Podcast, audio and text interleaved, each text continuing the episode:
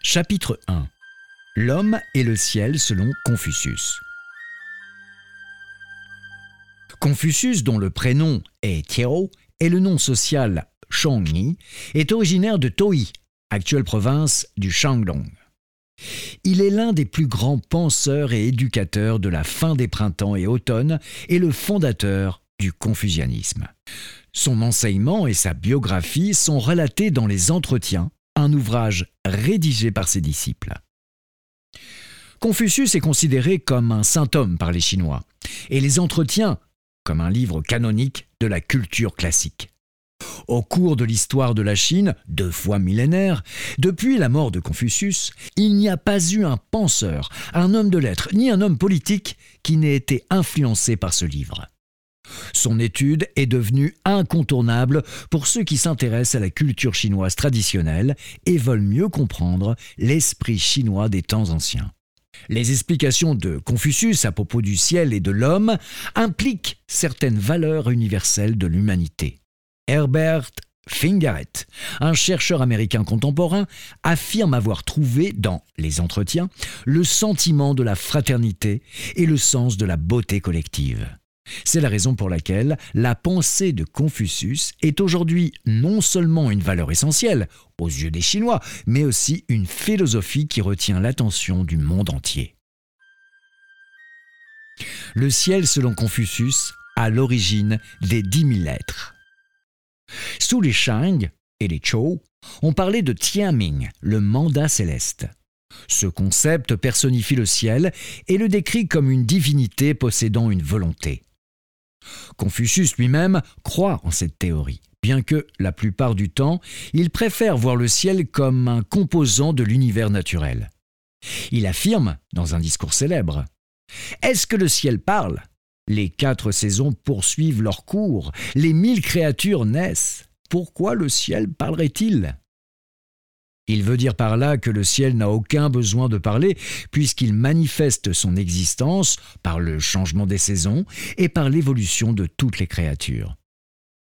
Le ciel, ici, c'est l'univers naturel qui, au lieu d'être mécanique, inerte et coupé du monde des humains, est un monde plein de vie qui incarne le processus de la création. La vie humaine fait partie de ce grand univers de vie.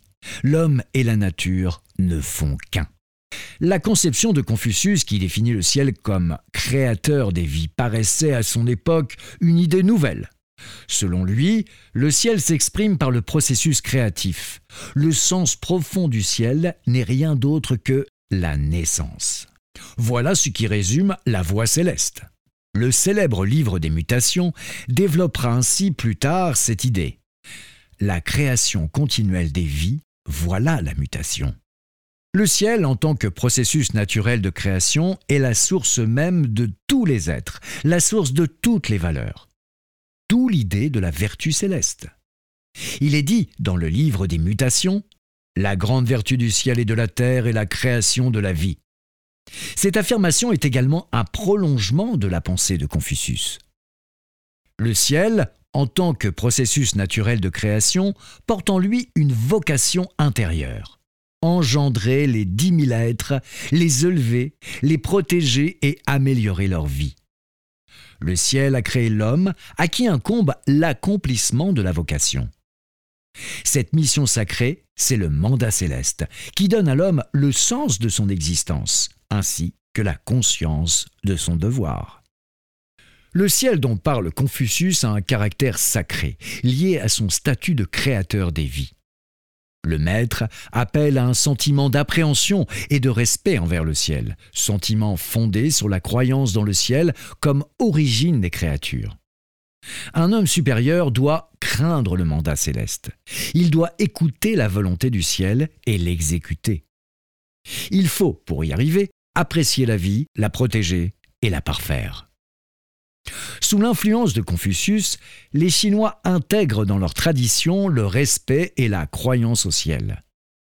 En ces temps anciens, le ciel est pour les Chinois l'autorité suprême et sacrée. Il n'est pas donné à l'homme de connaître tous les mystères du ciel. Celui-ci n'en a pas pour autant une divinité surnaturelle incarnée par une personne possédant la volonté, comme le Dieu de la religion chrétienne.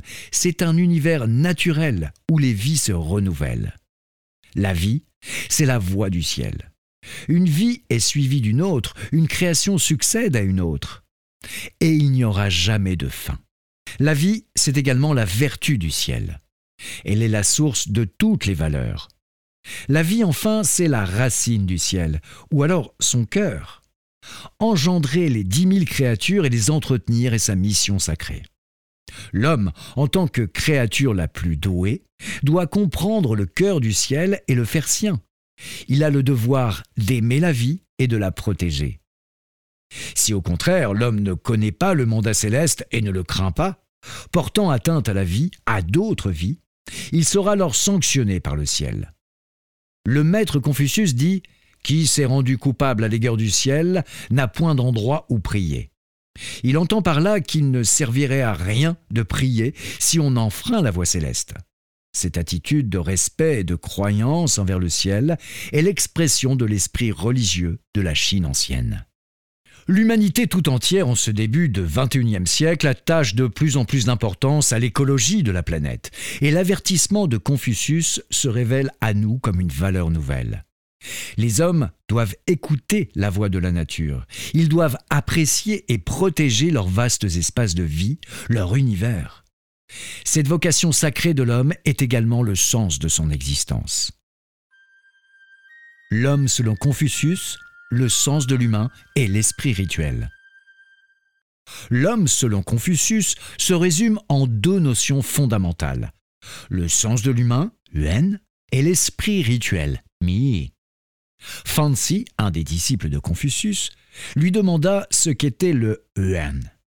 Le maître répondit Aimer autrui. Voilà l'explication la plus claire jamais donnée à ce terme par le maître. L'amour dont il s'agit est d'abord un amour universel. Mais Confucius précise aussi qu'il faut d'abord aimer ses proches. L'amour en tant que principe moral doit donc commencer par l'amour de ses propres parents.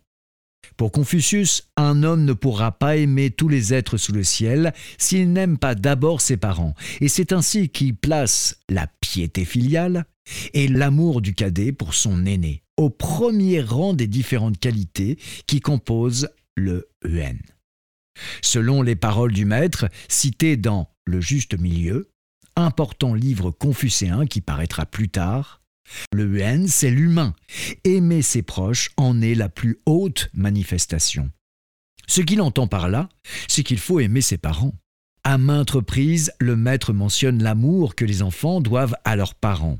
On peut citer par exemple Point de lointain voyage du vivant de tes parents, et si tu voyages, il faut leur indiquer l'itinéraire. Ces paroles signifient qu'un fils ne doit pas s'établir au loin lorsque ses parents sont encore en vie. S'il y est forcé, il devra alors limiter ses voyages et ne pas aller trop loin, ni s'y attarder trop longtemps.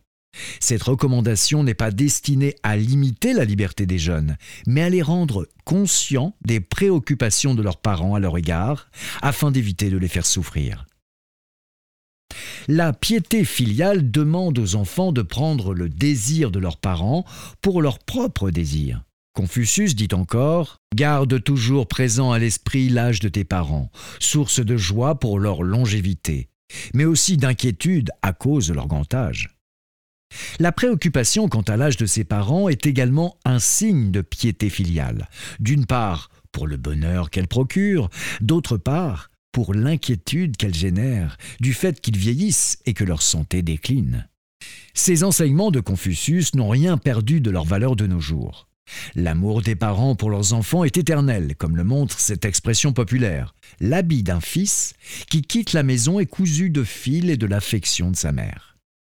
Pourtant, combien d'enfants partis au loin pensent au manque que ressentent leurs parents et à l'inquiétude qu'ils leur causent Aujourd'hui, les parents ont toujours à l'esprit l'âge de leurs enfants, mais ceux-ci se souviennent-ils de celui de leur père et de leur mère? Le sens de l'humain qu'enseigne Confucius part ainsi de l'amour pour ses proches et se propage de loin en loin. Une des clés de sa réalisation est le sangshu, fidélité et mansuétude. La fidélité dont on parle ici est un sentiment de réciprocité. Vouloir établir les autres autant qu'on veut s'établir soi-même et souhaiter leur réussite autant qu'on souhaite la sienne propre. Cela veut dire que si tu éprouves des désirs, tu dois savoir que d'autres pourraient en avoir de semblables. Et quand tu cherches à satisfaire tes désirs, il faut penser à aider les autres à satisfaire les leurs. Quant à la mensuétude, elle est exprimée dans cette phrase célèbre de Confucius. Ce que tu ne voudrais pas qu'on te fasse, ne l'inflige pas aux autres. Ainsi, partant de soi-même, on apporte à autrui de l'affection, d'abord aux siens et à ses proches, puis aux relations plus lointaines, au sein de la famille, mais aussi de la société, pour arriver à un amour universel.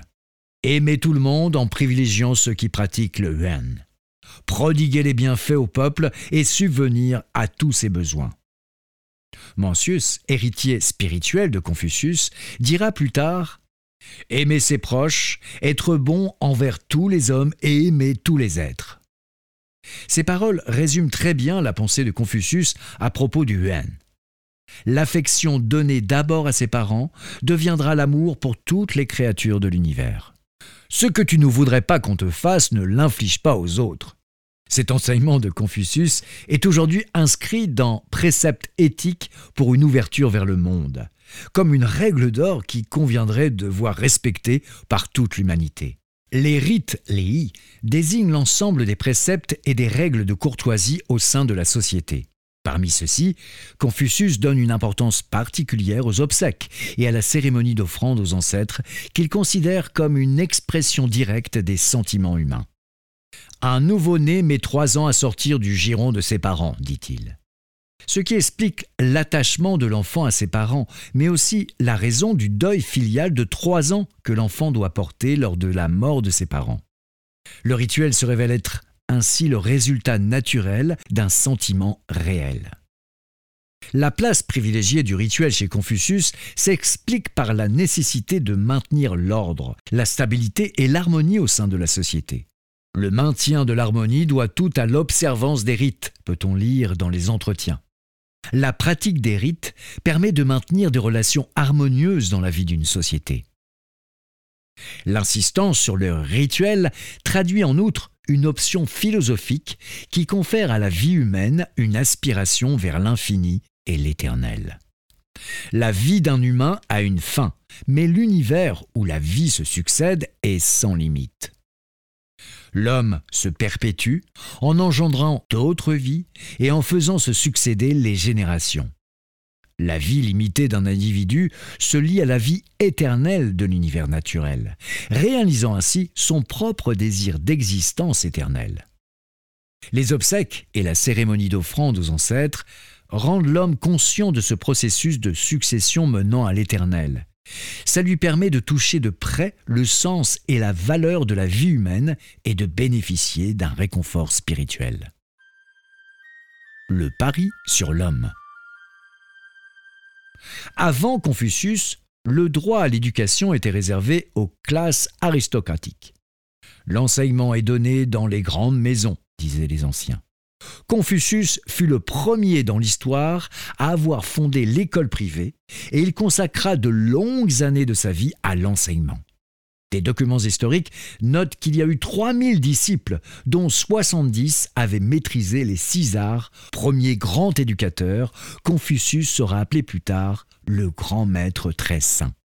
Selon le maître, l'objectif principal de l'éducation est de former des hommes de bien, qui se distinguent par leur vertu irréprochable et leur haute moralité, capables de prendre en charge de grandes responsabilités et de contribuer à la bonne marche de la société.